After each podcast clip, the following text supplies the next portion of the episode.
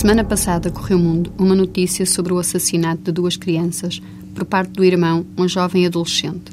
Igualmente assistimos a uma reportagem televisiva sobre os institutos brasileiros onde são internados os jovens menores de idade que cometem crimes. Infelizmente, tomamos conhecimento da prática por parte de crianças e jovens de crimes violentos. No nosso país, só é responsável criminalmente pessoa maior de 16 anos de idade que cometa factos ilícitos qualificados pela lei penal como crime. Significa, pois, que qualquer jovem com idade inferior aos 16 anos que cometa um crime não é julgado em processo penal, nem lhe são aplicáveis as normas de direito penal.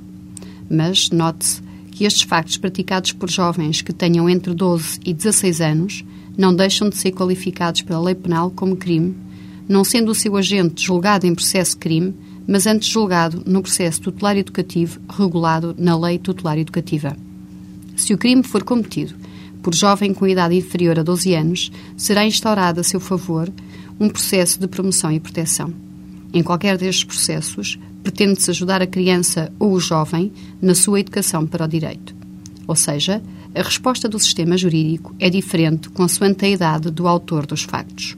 O pressuposto da intervenção judiciária, definido na Lei Tutelar Educativa, é a notícia da prática, por menor de idade, compreendida entre os 12 e os 16 anos, de um facto qualificado pela lei criminal como crime.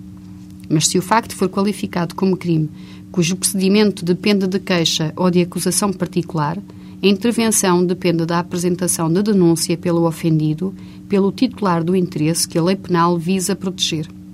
A aplicação de uma medida tutelar educativa tem, por seu lado, como pressupostos a prova da prática de um daqueles factos ilícitos, qualificado como crime, a necessidade de educação do menor para o direito, subsistente no momento da decisão, não ter o menor completado 18 anos de idade até à data da decisão em primeira instância e relativamente a menor com idade compreendida entre os 16 e os 18 anos, não lhe ter sido aplicada a pena de prisão efetiva em processo penal. Por que razão é necessário averiguar se o jovem carece de educação para o direito? É que, se o jovem não carecer de educação para o direito, não se justifica aplicar uma medida que tem por objetivo essa mesma educação específica.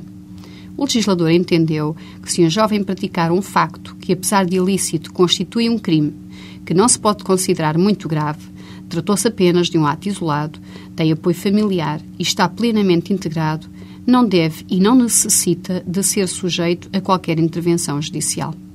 Este tipo de atos e situações isoladas, de gravidade diminuta, são geralmente bem aceitos pela sociedade, que as aceita como se constituíssem o preço que a mesma tem que pagar por beneficiar de jovens em crescimento na sua própria dinâmica.